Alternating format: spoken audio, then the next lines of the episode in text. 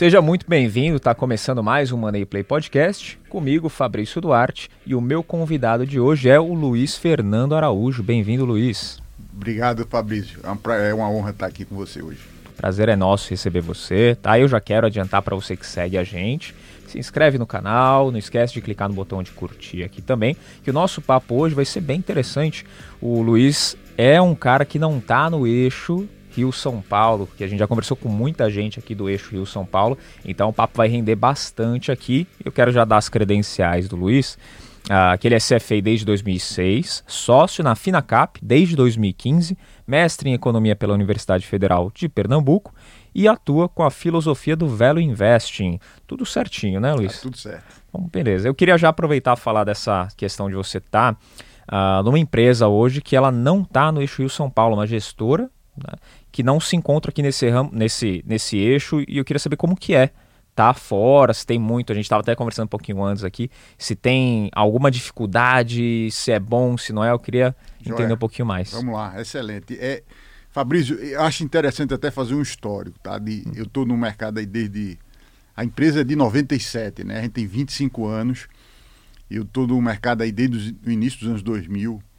E é interessante, quando eu comecei, não existia, não existia essa concentração tão grande né, no mercado financeiro no, em, em, Rio São Paulo.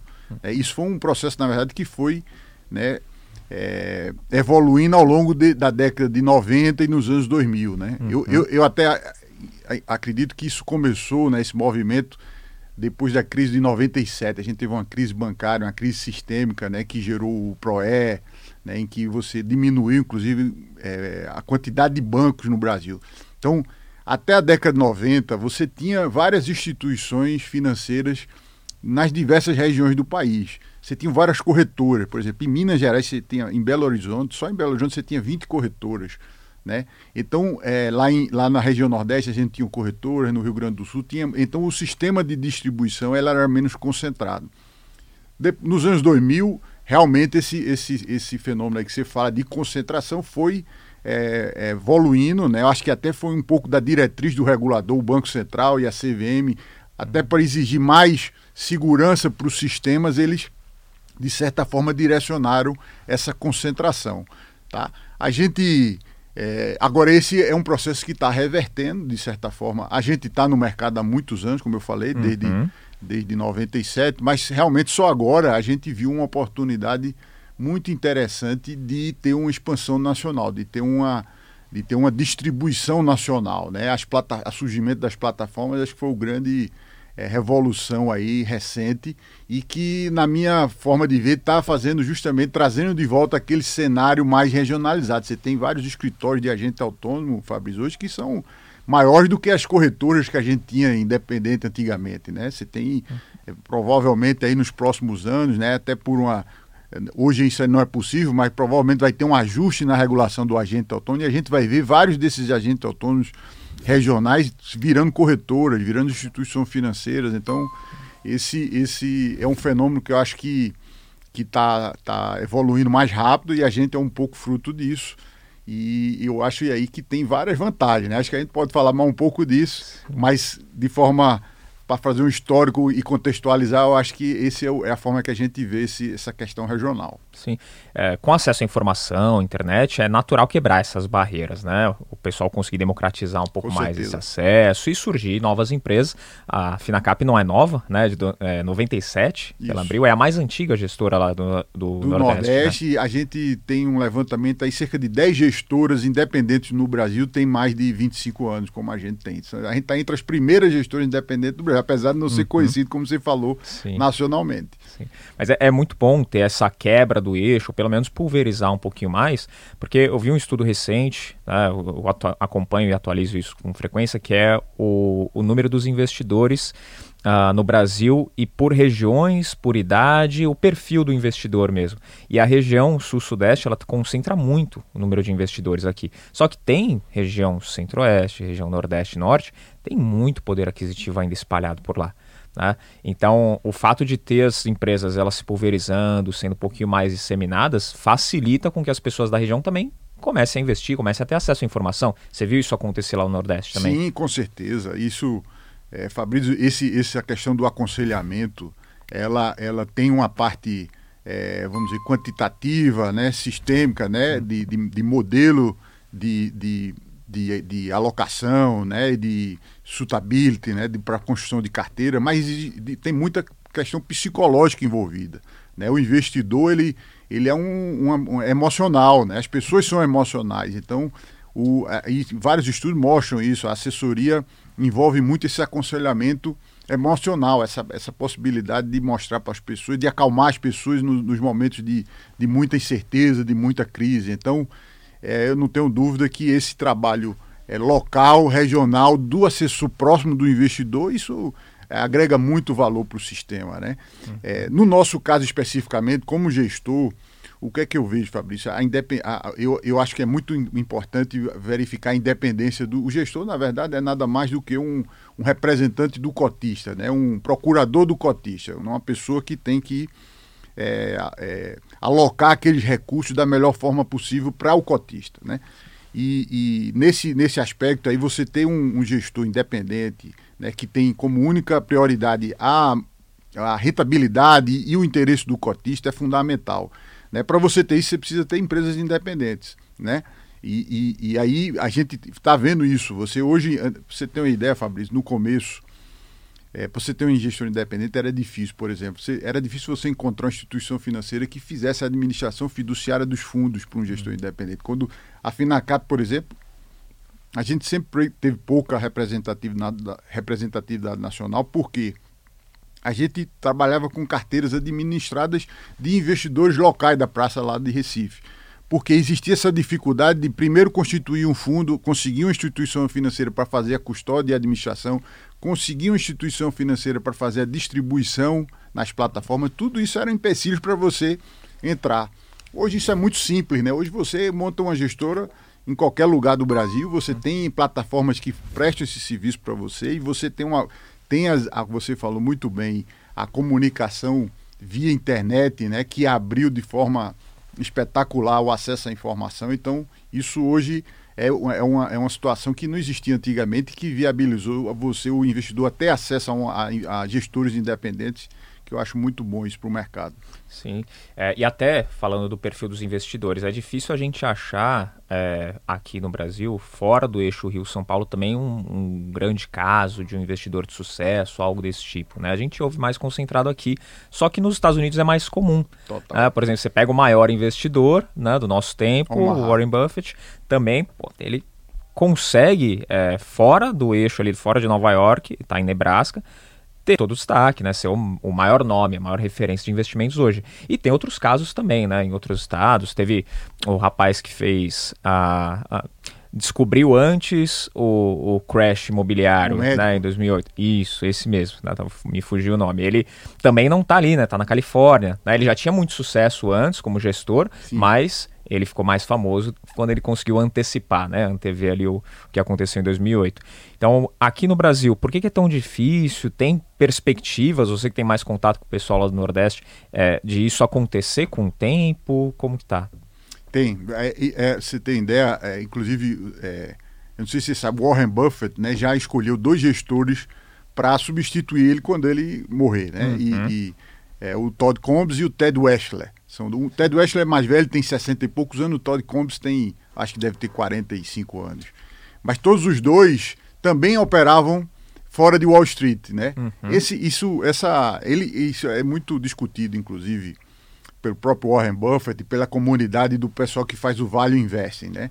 Quando você está fora de Wall Street, está fora dos centros financeiros, é muito interessante para esse tipo de abordagem de investimentos, porque você precisa ter uma independência é, de pensamento, você não, não dá para você seguir a manada, a própria filosofia, a própria metodologia de investimento exige que você tenha um, um pouco de, de independência, né? um pouco de contrarian thinking, né? É, pensamento contrário à, à, massa. Né? Então, você está fora do eixo, isso favorece muito esse tipo de, de filosofia. Por outro lado, você sabe que o Vale Investing, ele, ele, ele precisa também tem um pouco de, de dificuldade, os, os gestores, de, de, escalar muito o volume de gestão. Né? Por isso que muitas vezes os, os gestores eles fecham os fundos quando eles atingem, atingem um determinado patamar de, de captação, porque justamente, por exemplo, é muito comum o gestor de Vale Invest é operar com small caps, porque são empresas onde você normalmente encontra as, as maiores barganhas. Né? Essas empresas têm pouca liquidez, então não dá para você alocar muito capital.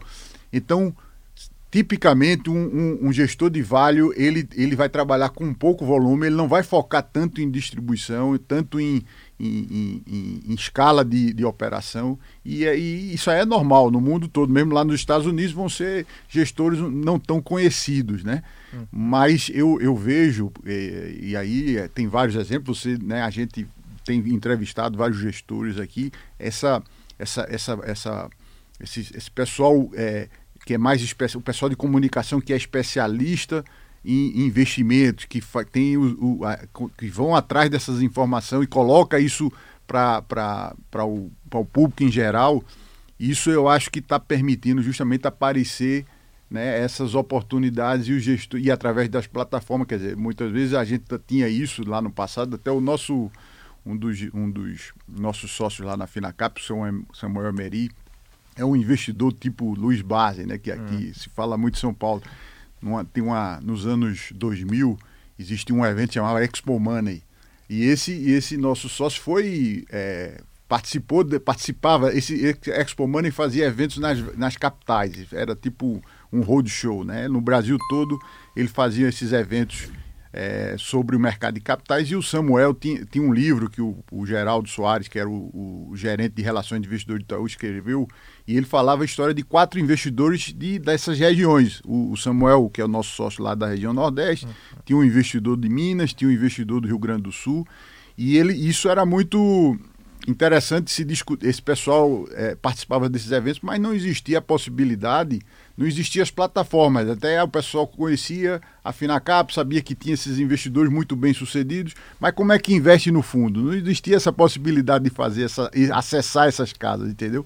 Então isso é uma coisa nova e que eu acho que é isso que está viabilizando a, a entrada aí de novos novos gestores no mercado. Sim. Você deu uma informação legal que é a vantagem de não estar tá nos grandes centros. É, isso, né? Você é. tem uma vantagem muito boa que é fugir um pouquinho do viés. Tá certo, é, é, tem alguma desvantagem? Tem, tem. não tá? Qual que é a, a, grande desvantagem ou as grandes vantagens? Tem. Aí, veja só, o, lógico, a gente, como, como eu falei, a escala, ela tem o, o volume de recursos é, é uma faca de dois com Muito recurso é, é ruim para você conseguir entregar performance, mas pouco é, é também complicado porque você não consegue é, ter um, um, um, nível de receita né, da operação para contratar analista, para ter uma infraestrutura interessante né, de, de gestão e de operação, né? É, para fazer pesquisa com, de alto nível, você precisa de gente qualificada. Gente qualificada, evidentemente, vai querer ter uma remuneração adequada. Uhum. Então, você, na verdade, você tem que ter um nível ótimo aí de, de volume de recursos sob gestão que viabilize essa operação. Então, e, e, e, o, e, o, grande problema é que o, o sistema financeiro, no, no, esse, esse, nível ótimo é muito difícil. Né? O sistema financeiro é mais ou menos 8 ou 80. Ou você não capta nada, ou você o pessoal quer colocar muita grana para você. Né? Isso, isso é interessante, Fabrício. É uma dificuldade. Você ter o meio termo aí é muito difícil. E, então, a grande desvantagem de você estar tá fora eu diria que é essa, quer dizer, você não consegue, eh, para romper aquela barreira né, do desconhecimento e ter acesso às plataformas de distribuição e conseguir ter aquele patamar ideal de recursos é muito mais difícil do que você estando aqui no, no, no eixo no Rio São Paulo, onde você falou não tem tantos investidores realmente fora do, de São Paulo e Rio, até por conta da renda. Né? A, a, a, economia brasileira é muito concentrada, a renda é muito concentrada em São Paulo, então efetivamente os investidores, a maior volume de investimento está aqui então é muito mais fácil você realmente aqui montar uma operação. Mas é, existe, então existe essa desvantagem e, e, eu acho que na balança aí, eu acho que a, a balança ainda é favorável para operar lá para fora do, do, do, eixo. Né? Uhum. Você falou do Barsi, ele e o Warren Buffett eles têm uma visão muito clara e bem parecida, né? O velho investing e o Barsi especificamente dividendos, né? Que ele foca muito nisso, a carteira dele concentradíssima nessa parte. E a conversa dos dois é de um lado, é de uma forma, né? Comprar empresas, comprar o negócio. Então ele, ele investe, os dois, né? Eles investem na empresa, olhando para ela, né? O potencial que ela tem de crescimento e tudo mais. Uh, mas hoje a gente não vê numa conversa, por exemplo, de investidores pequenos essa preocupação. É muito diferente o papo. Você pega os dois maiores investidores que a gente usa de exemplo aqui, geralmente, eles estão olhando para um, uma coisa, para uma informação. Por que, que, tem essa diferença, essa distância para o investidor pequeno que está olhando talvez mais para um growth invest ou fazer dinheiro rápido? Você consegue enxergar por que, que tem essa diferença entre os perfis? Esse é o, é o problema do, do questão do horizonte de, tempo, né? Uhum. E, e, e, é onde entra a questão da, da, da emoção nos investimentos, né? O, isso aí é um problema da, do, do ser humano, né? É, nós somos condicionados a reagir e a pensar no curto prazo. Questão até de alguns livros que relacionam isso à sobrevivência. E aí você tem os ciclos de valorização da bolsa, onde você atrai, né? O pessoal fica atraído por essas esses cases né, de, de, de, de, que dão um resultado muito alto de forma muito rápida. Né? O, o, modelo que você falou aí dos investidores que você falou, ele funciona muito bem, mas ele demanda muito tempo, ele demanda paciência, ele demanda é, muita disciplina. Né? Você, e, e esse, infelizmente essa é a condição que uma, grande maioria das pessoas não consegue superar é, é, a questão da paciência de, de poder aguardar. Todo mundo sabe, é, o, o pessoal sempre fala, a, a, a, metodologia, a forma de Warren Buffett é muito simples, não exige nenhum conhecimento extraordinário de matemática, de cálculo, de é uma, é uma aritmética simples, mas que ninguém consegue executar porque exige muita disciplina emocional e psicológica que a, a maior parte das pessoas não tem, infelizmente. Isso, inclusive, é um problema das gestoras também. A, a gente estava eh, falando aqui tá, é, o, da questão local, né, regional, e, mas o grande problema, a gente tem um estudo que mostra que a indústria, não sei se você já discutiu isso aqui no, no programa, mas existe uma mortalidade muito grande na indústria de gestoras independentes, Fabrício. Né? E por que, que isso acontece? Justamente é um desalinhamento entre o que o gestor está propondo e o que o investidor espera, a expectativa do, do, do cotista. Né? Muitas vezes o gestor está propondo uma estratégia de longo prazo, de valor, como você falou, focado em escolher boas empresas baratas, e o cotista tem aquela expectativa, muitas vezes até vendida pela pessoa que fez aquela distribuição, aquela captação, de que o resultado vem rápido. Né? Hum. E aí o que acontece? Quando aquele resultado não vem, é, a casa perde recurso e você acaba tendo uma mortalidade que isso é muito ruim e, e, eu diria, é, a gente não falou, mas essa questão regional favorece nesse aspecto também. Na medida que você está você montar uma operação grande de gestão independente em São Paulo exige e tem um custo muito alto, um custo fixo muito alto. Você tem que ter uma estrutura grande na Faria Lima, os profissionais são mais caros, você tudo é mais caro.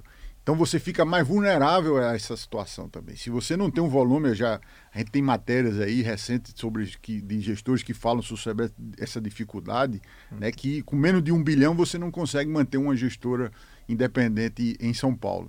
Isso não é verdade fora de São Paulo. Você consegue hum. operar com muito menos recursos. Então isso também, eu diria, talvez seja a grande vantagem de estar é, fora do, do, do, eixo Rio-São Paulo. É, isso é interessante. Não quero in, incentivar a concorrência, mas mais, você tem uma ideia mais ou menos de quanto que precisa sobre gestão para estar tá fora de São Paulo, se manter uma, Não, ó, uma o, gestora? O, a taxa de administração de um fundo de ações, por exemplo, é 2%.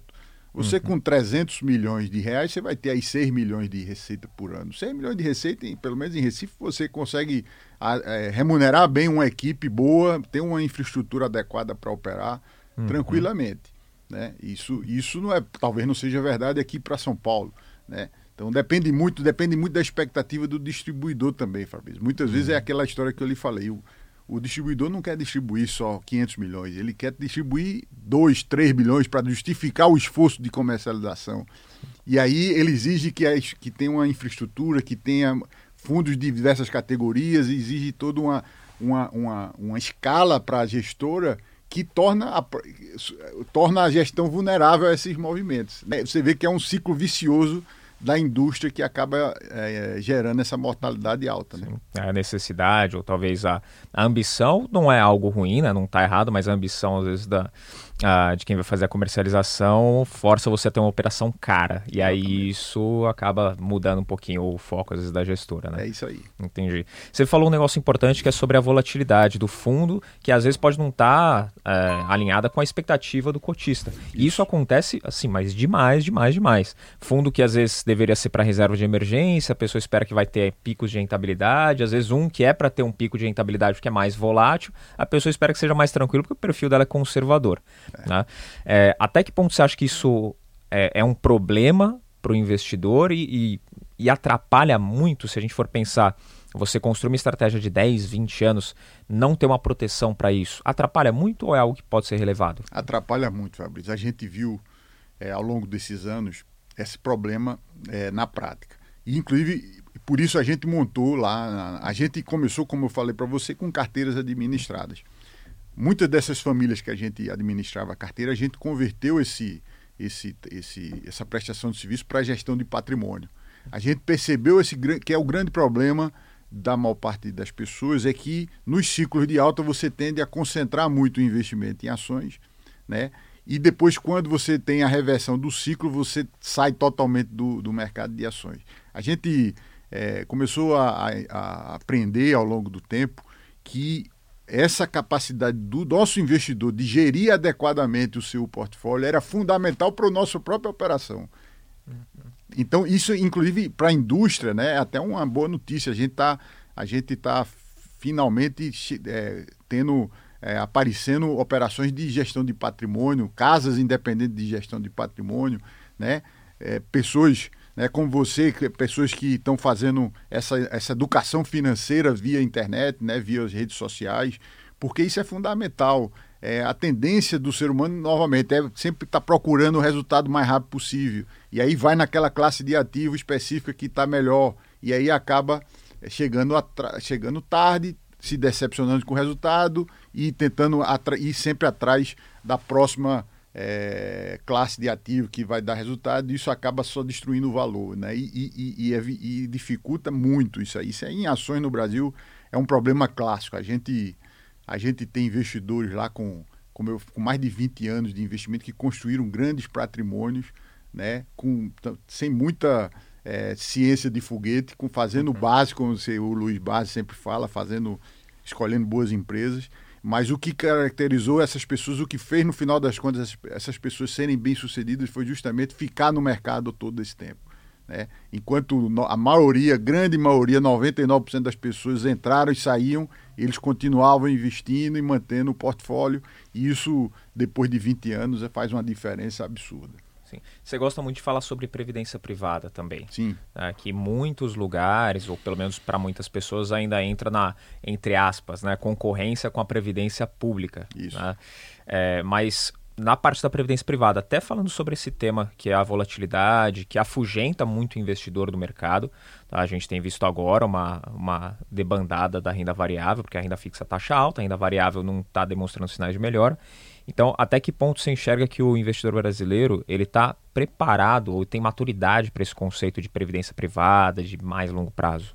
Ah, é, esse é um problema realmente. Não tem, talvez é, a gente tenha um déficit aí de assessoria de, de, de, de profissionais no mercado para prestar esse serviço. A gente tem um dado aí é, muito é, interessante, muito ruim, né, por sinal. Quer dizer, você tem um volume muito grande em previdência privada, mais de um trilhão de reais mas 90% disso gera menos do que o CDI, gera 80% do, do CDI. Uhum. Né? A gente vê que na prática a, a previdência privada é muito é, é vendida de forma é, inadequada, sem estar em, é, embutida né, no, no, planejamento financeiro das pessoas. A gente tem, a gente criou um fundo de previdência privada lá na Finacap com o Icatu e, mas, e a nossa ideia tem, tem, foi sempre, desde que a gente, a gente criou um fundo que ele é focado em ações. Né? A ideia da gente é, é a gente colocar uma, uma opção para quem vai fazer previdência privada dentro de um planejamento financeiro, dentro do seu portfólio, o, o, aproveitando ao máximo as características do produto, de questão de tributária, questão do, né, do, do, do da possibilidade de diferir o imposto de renda. Então, a, o produto Previdência ele é, um, ele é um veículo de investimento como outro qualquer, só que tem características que podem favorecer muito o investidor no longo prazo E, e, a gente então procurou entrar nessa, nessa, nesse mercado. Né? A gente fez uma carta, inclusive, aí eu falei, o Ted Weschler, né, que é um dos, dos gestores que o Warren Buffett escolheu para substituí-lo no Warren. É um caso muito interessante que a gente falou do caso dele, porque ele, ele, ele, ele fez um plano, ele é um investidor de valor que tem uma rentabilidade até melhor do que a do Warren Buffett nos últimos 30 anos. E ele, fez, ele tem um resultado impressionante num plano de previdência privada que ele fez lá nos Estados. Eles têm um, um plano parecido com o nosso PGBL, e ele transformou 70 mil dólares que ele fez quando trainee, no início da carreira, ele transformou esses 70 mil, dólares, 70 mil dólares em mais de 200 milhões de dólares num plano de previdência privada.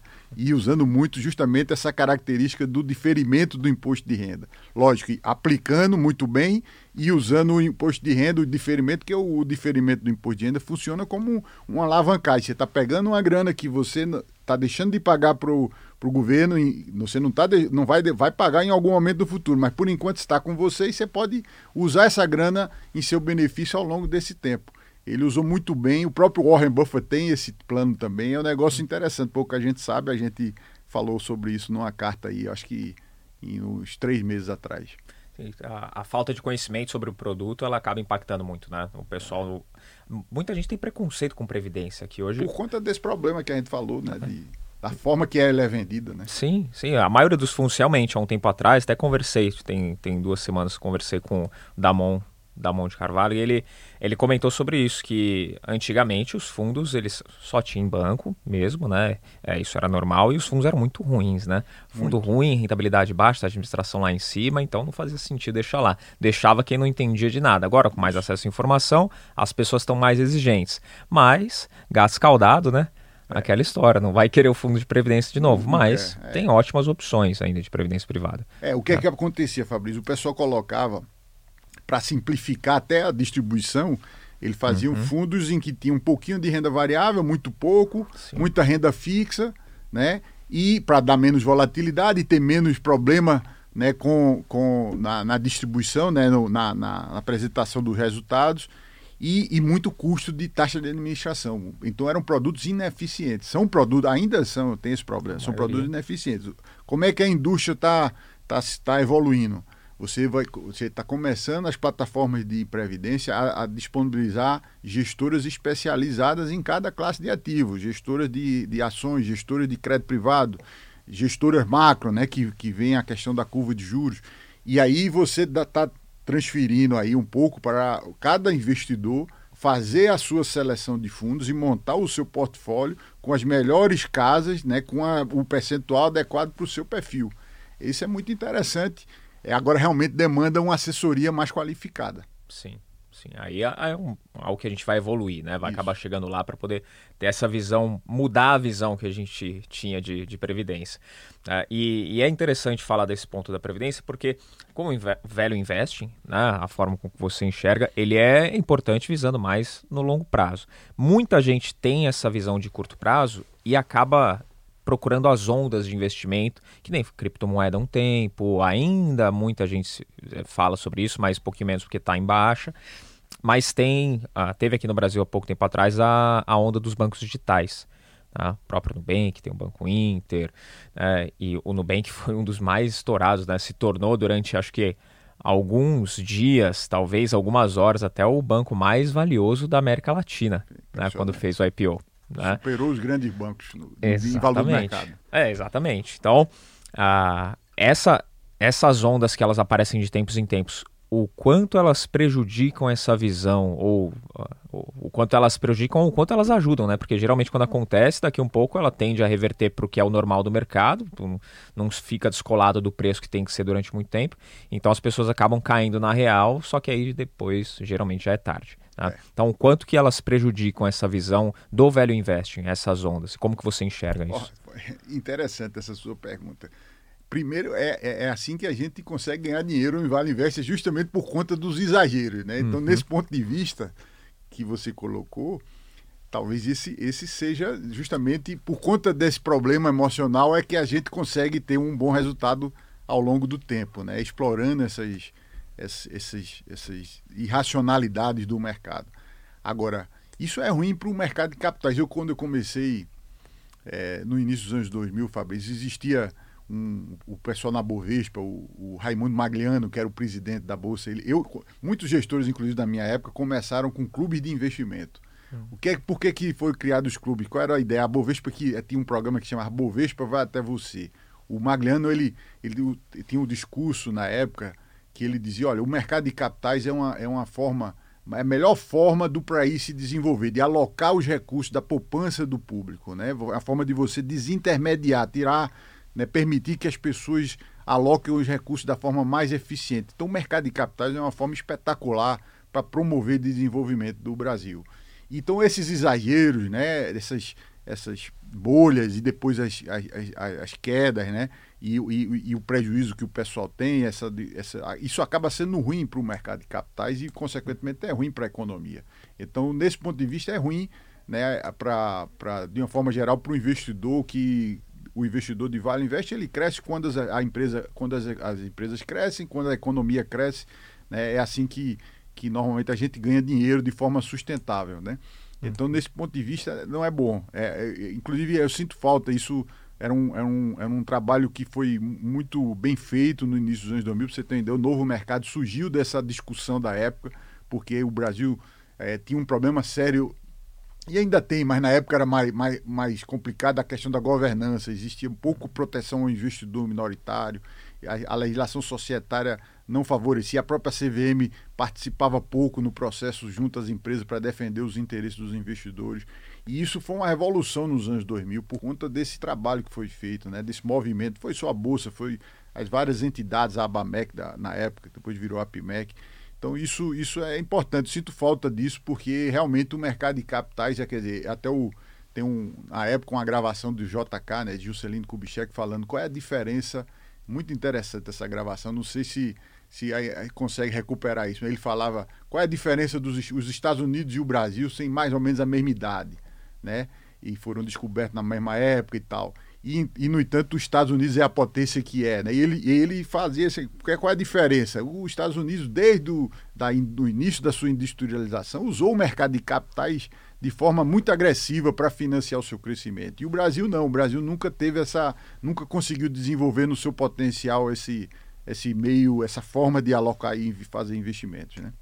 Você vê que isso pode acontecer no futuro, que é algo que a gente está caminhando para. Eu acho que sim. Eu, eu sou muito otimista com, essa é outra característica de quem faz Vale Invest, sempre é otimista.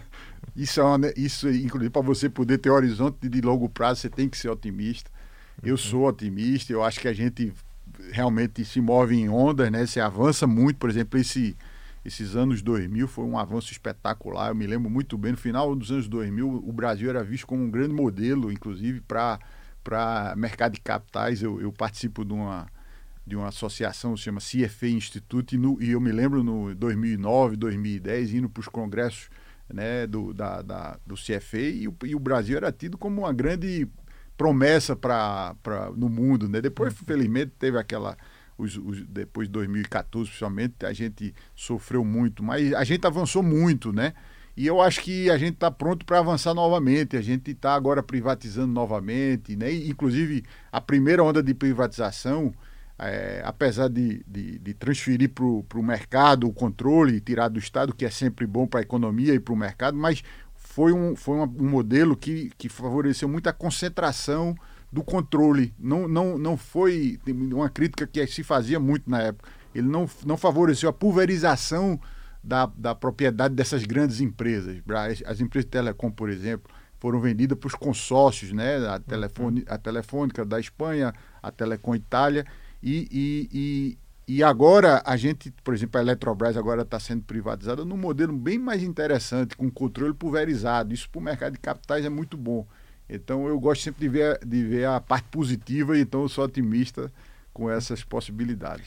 Tá bom, até depois, depois de muito tempo, a gente sempre ouviu a frase, né? O Brasil é o país do futuro. É. E eu hoje estava assistindo um vídeo do, do Charles Wicks, que veio aqui também, economista sincero, eu entrevistei ele também, tem um tempinho já, e ele falou essa frase que fazia tempo que eu não ouvia. O Brasil é o país do futuro. Falou até dando risada, mas falou, falou sério, né? Falou, deu vários dados, enfim, um vídeo muito bacana lá do canal dele. Uh, mas eu queria falar de quatro áreas que você geralmente fala bastante, né? Uh, que é aqui do gás, petróleo, energia e as estatais. Né? São quatro setores que você costuma uh, ter uma atuação forte e falar bastante a respeito e que agora estão no foco de novo, né? seja por conta da guerra, por conta da, da falta de insumos, de tudo que está acontecendo no mundo e também aqui no Brasil, né? a instabilidade política que a gente está passando, tem eleição no fim do ano de novo. É, eu queria saber dessas, desses setores tem oportunidades agora? É um momento ou é um risco muito grande para quem for começar a investir, pensar nesses setores? Se pudesse falar de cada um deles, né, dar algumas informações sobre eles, Vamos lá. interessante. Falar primeiro de commodity. Tá? Commodity tá. é um setor. É, a gente tem empresas estatais, como a Petrobras, que é, uhum. que é estatal e atua com, com petróleo, que, mas tem empresas privadas, a própria Vale, as siderúrgicas, que são controle privado e que estão nesse setor e que todas elas estão muito baratas, né? Nunca, é, é, eu não me lembro de, de ter esse tipo de múltiplo, né? Há muitos anos. Eu acho que em alguns momentos pontuais, em 2008, ali no auge da crise, você chegou a ter múltiplo, como a gente está vendo agora, de duas vezes, três vezes o a relação preço-lucro para essas empresas, que são as principais empresas da nossa bolsa. É, elas, elas, elas têm a maior liquidez, elas têm o maior valor de mercado, de capitalização e têm a maior representatividade no Ibovespa, por exemplo. Então, é, poucas vezes eu vi isso nesses anos todos que a gente está no mercado. É um, e, e, e, isso tem a ver com o ciclo da commodity. A gente tem os últimos 10 anos, estou olhando num, num, numa perspectiva longa, as commodities no mundo todo. Isso, inclusive, tem a ver com a performance dos emerging markets. Os mercados emergentes performaram muito mal por conta também dessa questão do ciclo das commodities. É, então, isso, isso fez com que isso explica um pouco essa precificação dessas empresas hoje que tá muito, são muito baratas. Né? É, commodities são isso aí é, é, um padrão histórico, elas realmente passam. É, isso, é, isso, é, isso, é, isso é padrão, quer dizer, você tem vários anos de, de cotações estagnadas, aí o que é que acontece? Você investe menos, você tem menos oferta da, da commodity, até o momento em que a demanda começa a pressionar demais, você tem pouca oferta, e aí você tem novamente um ciclo de alta de, das commodities de uma forma geral. Eu acho que a gente já está mais ou menos aí, ou já iniciou, isso também, esse time exato de identificar é, com precisão, isso aí eu nunca vi ninguém conseguir fazer. Mas você, a gente dá para ter uma ideia de que a gente passou os últimos 10 anos de, né, com as cotações estagnadas, com baixo investimento, o petróleo, é, por exemplo, né, você não só para a questão da, da, da, da questão da do, do, da cotação que ficou baixa e, e, e, e, por exemplo, o gás de xisto americano houve, houve menos investimento do que havia historicamente, porque as cotações passaram a não ser mais interessante tanto explorar esse tipo de gás não, de petróleo não convencional que tem uma, uma um custo maior de exploração, então uhum. tirou produção nessa área, por exemplo, mas também pelo próprio pela própria demanda da sociedade de, de, de, de pressão para migrar do, do, da, dos combustíveis é, fósseis para energia é, limpa, né? O ESG, toda esse, essa, essa pressão da sociedade para padrões de, de, sustentabilidade fizeram que, que caísse o investimento em nova exploração de petróleo. Então, isso, a tendência agora, a gente vê para os próximos anos, deve reverter de uma forma geral. Né? E a gente então acha que isso, por conta disso você tem um cenário cíclico interessante e mais importante de tudo, esse é o, o, a raiz, né, vamos dizer, o, o, ponto mais importante do Vale Invest. Você tem margem de segurança. Você olha as empresas brasileiras, olha o, custos que ela, o custo que elas têm para fazer, explorar essas commodities e olha o valor da commodity, você tem um, uma margem de segurança muito grande, né? Entre esses valores, então você pode admitir, mesmo que não haja uma valorização expressiva das commodities nos próximos anos, mesmo assim essas empresas vão ganhar dinheiro. Então, do ponto na, na, nessa, nessa, nesse setor especificamente, essa é a nossa visão geral, né? o big picture do, de, que a gente vê. No, na questão de, especificamente das estatais, é, é, veja, o problema de governança, isso é, a gente tem um problema no mundo todo que é um pouco diferente do problema americano. Eu, eu me aprofundei muito nessa questão quando fazia mestrado, né? O, da, do, o tema da minha da minha dissertação foi justamente essa estrutura de controle e os, e os problemas de, de, de, de, governança que a gente tem no Brasil, que são comuns em, em todos os países que não seguem o um modelo americano, né, de, uhum. de, de, propriedade pulverizada. Então, a gente, a gente, a estatal tem um problema clássico que é o Estado, muitas vezes ele controla a empresa e tem interesse divergente dos investidores. O caso da Petrobras agora é clássico. Você tem os políticos, né, que, que representam a sociedade, que como são sócios e como tem o controle da Petrobras, eles querem que a empresa priorize o interesse da sociedade em prejuízo dos investidores. Né? A gente sabe que isso é uma fórmula para desastre, né? A gente viu a PDVSA, a Pemex, tem inúmeros casos aí que, que, que mostram, mas efetivamente o, o, o, o, político né, e a sociedade não está interessada nessa, nesse problema. Ele, o interesse imediato é a questão do preço do, da, da, gasolina, e então vai haver essa pressão e esse risco é inevitável.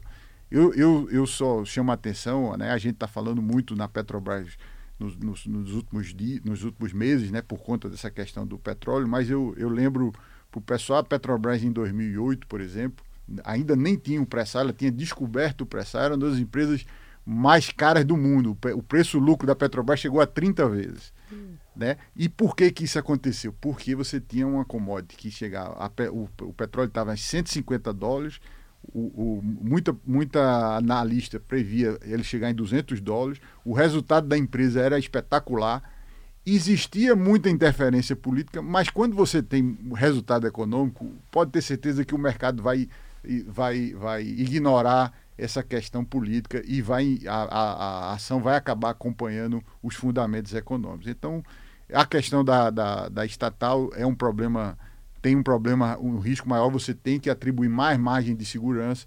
Mas, por exemplo, empresas privadas também têm problema de governança. Né? Quando você tem divergência, quando você tem, quando você tem um acionista controlador, isso é um problema clássico no Brasil e no mundo todo. Quando você tem um acionista controlador que tem uma, uma participação baixa no, na propriedade, né? Isso é possível se você tem ações ordinárias, se você tem estruturas de, de uma empresa controla outra, que controla outra, e você acaba controlando toda a empresa com 10, 20% das ações, isso gera um incentivo para aquele controlador desviar recursos da empresa em benefício próprio, que a gente chama de benefício privado de controle.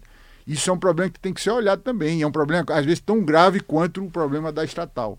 Então, um problema de governança, eu acho que na estatal existe, mas é um problema que você tem que olhar caso a caso e, e avaliar a margem de segurança de cada situação. Aí tem como ter uma ideia, né? Pesquisar Isso. as informações para saber o quanto interfere, o quanto pode impactar uma interferência também, é, qual, o quão drástica pode ser uma interferência, que nem essa questão do, do preço dos combustíveis é uma interferência drástica, né? É, é algo que é, é, bem, bem impactante. Mas você comentou um negócio que eu achei interessante, fiquei pensando sobre o acertar o momento exato, é. né? Eu conversei aqui durante um ano, né, que eu estou fazendo já o, o, podcast, e eu conversei com vários gestores e nenhum tem essa preocupação de acertar o momento exato. Todos falaram a mesma coisa.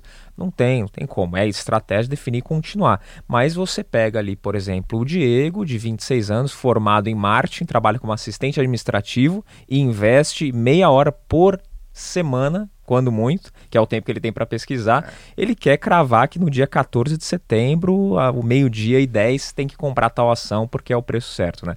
Isso é muito perigoso, né, para o investidor. É. Isso, isso é, é, o grande, é, isso explica um pouco o negócio do Bitcoin. Uhum. Né? Isso quando você tem pouco tempo, você tem expectativas altas. Tem um, uma, uma frase que o Warren Buffett usa muito, né? O, a felicidade é, do ser humano é ser mais rico que o seu vizinho. Então a pessoa sempre está olhando, a sua felicidade é sempre relativa, é sempre sua, sua quanto você está ganhando. Então, se o vizinho está investindo em Bitcoin, está ganhando não sei quanto lá mil vezes do patrimônio, então você é irresistível, você não consegue resistir, aí você vai também entrar no, no Bitcoin. Então, é isso, é, infelizmente, é do ser humano. Tem um, um pessoal da, dessa área de finanças comportamentais que eu gosto muito, né? Na, na, o, o, o, e, e, e, e ele tem um, um livro muito interessante, chama Nudge, né, de Dick Thaler, que é um prêmio Nobel de, dessa área de. Foi um dos pioneiros dessa área de finanças comportamentais. E ele usa, ele tem um livro que chama Nudge, e ele propõe isso para os governos e para os legisladores criarem esse tipo de situação, quer dizer, é do que ele chama de do paternalismo libertário.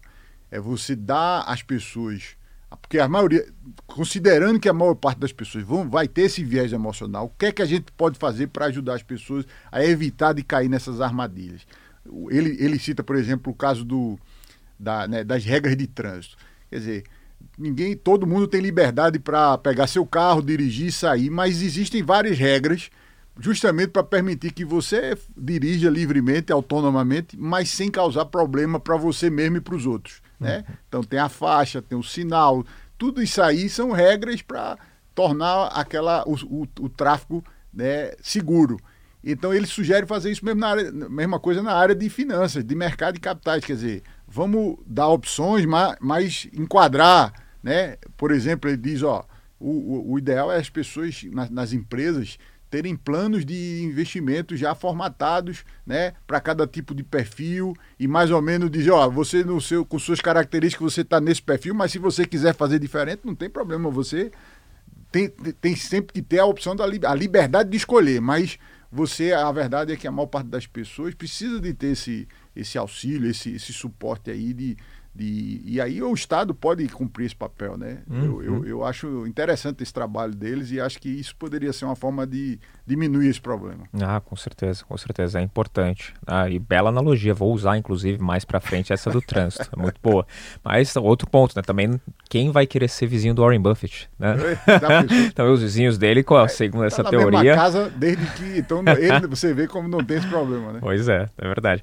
Agora, falando até do, dos Estados Unidos, né? É, nos últimos um ano, um ano e meio, é, muita gente tem falado sobre investimentos lá fora, é algo que tem se disseminado cada vez mais, corretoras uh, ah, para brasileiros lá nos Estados Unidos, a gente tem também, então o acesso está muito mais facilitado. Né? Fora que liberaram os BDRs, tem dois anos ah, quase, sim, né, que liberaram os BDRs para o investidor que não é qualificado. E, e nesse momento que estão se falando mais de investimentos lá fora, aconteceu das empresas da Nasdaq que elas caírem, elas pencarem assim vertiginosamente, um absurdo. Até que ponto o, o, o investidor, o gestor do Velho Investing, olha para os Estados Unidos, faz sentido olhar, abandonar um pouquinho a economia aqui, olhar para lá que é a mais envolvida, ou não? Não, não vamos lá. O, a, a, ideia do Vale Investing tem muito a ver com essa questão do seu conhecimento sobre a empresa, né? Como uhum. você tem que tomar uma decisão baseada em informação. Isso é informação fundamental, por isso que chama análise fundamentalista, porque você olha os números do balanço, principalmente, os números econômicos da empresa e, e relaciona isso com o preço para determinar, determinar margem de segurança. Então, toda, toda abordagem exige, exige muita informação. E, evidentemente, se eu estou no Brasil, eu tenho muito mais dificuldade de ter informação de uma empresa nos Estados Unidos do que aqui. Então, o meu grande diferencial, pelo menos como gestor e como investidor que eu tenho, é no, nas empresas locais. Agora, sobre essa questão dos Estados Unidos, aí, agora, o ponto de vista do investidor, eu como investidor, pessoa física, não estou falando aqui como gestor, eu, evidentemente, é interessante eu ter uma diversificação global, né? É, ter investimentos é, diversificados em outros países, né? Ter, ter exposição nos Estados Unidos, ter exposição na Ásia, eu, eu concordo totalmente com essa ideia. E, e, só que aí tem um negócio interessante, é aquela história, o pessoal sempre vai atrás do, do, do, do, do mercado, da classe, do ativo que está dando mais. E, e, especificamente, o que é que aconteceu? Principalmente depois da pandemia, o S&P e a Nasdaq, principalmente as empresas, as chamadas Big Techs, deram um retorno absurdo e, e atraiu muita gente para esses investimentos. Né? E aí muita gente até passou a não investir nada no Brasil e investir só nos Estados Unidos, sem conhecer nada, apenas porque está vendo lá os resultados. É o problema informacional que a gente falou.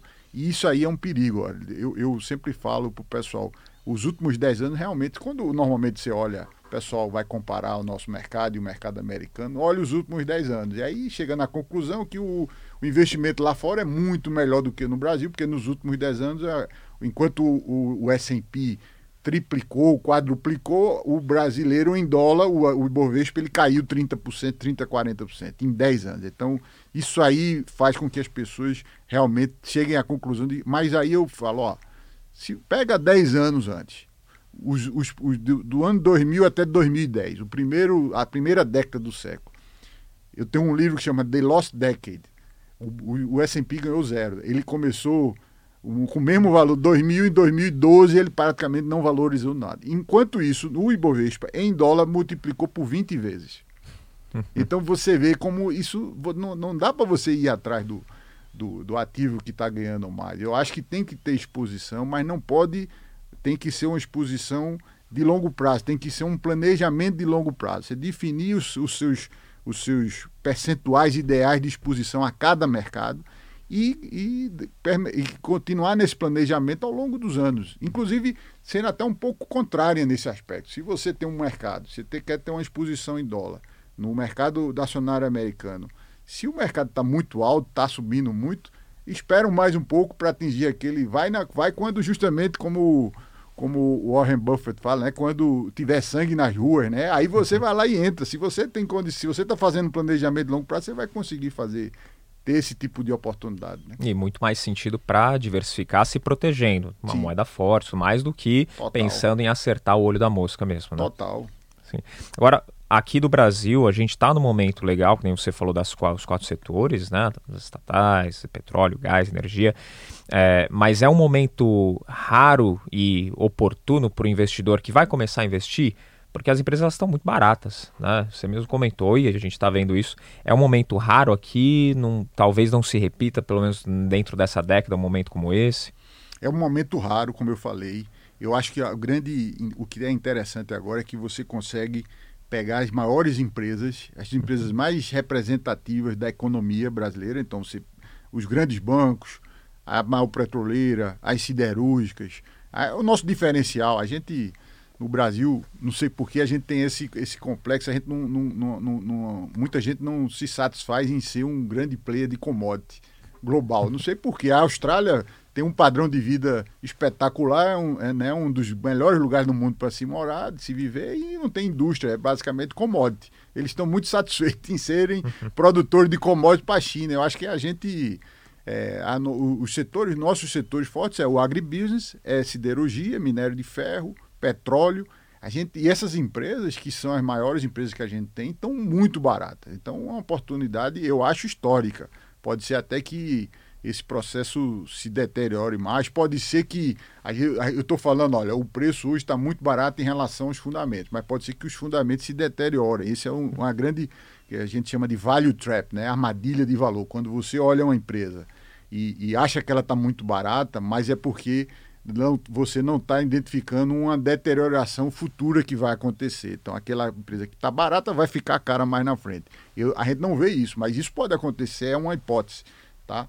Mas eu acho que poucas vezes. E, e mas aí, veja, Fabrício, o que, é que eu aconselho para assim, o Diego lá que está uma vez por semana olhando o mercado, eu, eu primeiro entraria num ETF, né? Num, num BOVA. O BOVA já pega essas empresas, a maior parte, maior percentual do, do, do, do Ibovespa é constituído por essas empresas. Uhum. Então você vai pegar essa, essa, esse, esse ganho desse negócio e sem tomar o risco específico de uma empresa que você escolheu deu problema. Quer dizer, a gente está falando da Petrobras. Pode ser que a Petrobras dê problema, mas as outras empresas, a Vale, a Gerdau, os bancos, têm um ganho que supere qualquer problema que você tenha em uma dessas empresas. Então essa é a forma mais segura de você investir no longo prazo. Eu acho que é via ETF mesmo. Sim, então para o Diego que está ali com medo de entrar nos investimentos por conta da turbulência do mercado, eleições que a gente tem esse ano, para ele o negócio é ETF. Tem alguma coisa mais que gostaria de complementar, uma mensagem para esse investidor que vai começar?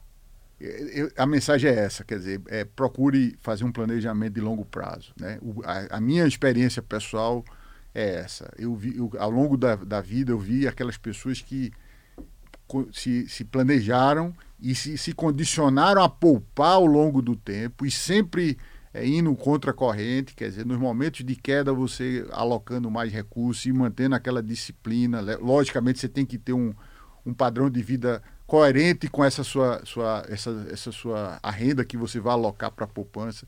Então, minha, meu, meu, minha sugestão é essa, é o que eu vi é, ao longo da minha vida. Foi pessoas construírem patrimônios expressivos com, com regras muito simples de organização pessoal, patrimonial, financeira. É isso que eu queria passar para os seus espectadores. Muito bom, Luiz. Tem algum livro, algum filme que você gostaria de recomendar também? Ah, tem um. É um espetáculo, é Investindo em Ações no Longo Prazo. É um livro de, do professor Jeremy Siegel, é um professor de Princeton, e ele faz um estudo. Na verdade, ele, ele diz que o estudo não é dele, mas ele apresenta esse estudo no livro de mais de 200 anos de dados de, de, de, de, performance das classes de ativos nos Estados Unidos e no mundo. Ele mostra justamente por que, ações é um bom é um bom investimento ao longo dos anos em relação à renda fixa, por exemplo. Mas não é só isso, ele é realmente um manual de investimento, um manual de, de, de, de, de finanças espetacular para qualquer pessoa que quer ter mais informação e mais conhecimento na, nessa área. Excelente. Bom, e como que o pessoal te acha? Redes sociais? Ah, estamos nas redes sociais, finacap.com.br. É, temos Instagram, é, Facebook, todo, todas as redes sociais, acho que a gente está presente, é muito fácil de encontrar a gente. Então, pesquisar Finacap vai encontrar. Eu né? acho que sim, no Google não tem, vai ter dificuldade. Então, beleza. Então tá tudo certo. Bom, e fora as outras entrevistas que já deu também, né? Que tem um monte no YouTube É, já também, já né? Que a tem. gente pode ver. Show de bola. Luiz, muito obrigado. Foi um Valeu, prazer conversar contigo. Eu que agradeço, obrigado. Bom, e você que acompanhou mais um episódio do Money Play, certeza que você curtiu, então clica no botão de curtir aqui, se inscreve no canal e segue a gente lá no Instagram, arroba MoneyPlay Underline Podcast e o meu pessoal, arroba o Fabrício Duarte. Combinado? Te espero aqui no próximo Money Play. Tchau!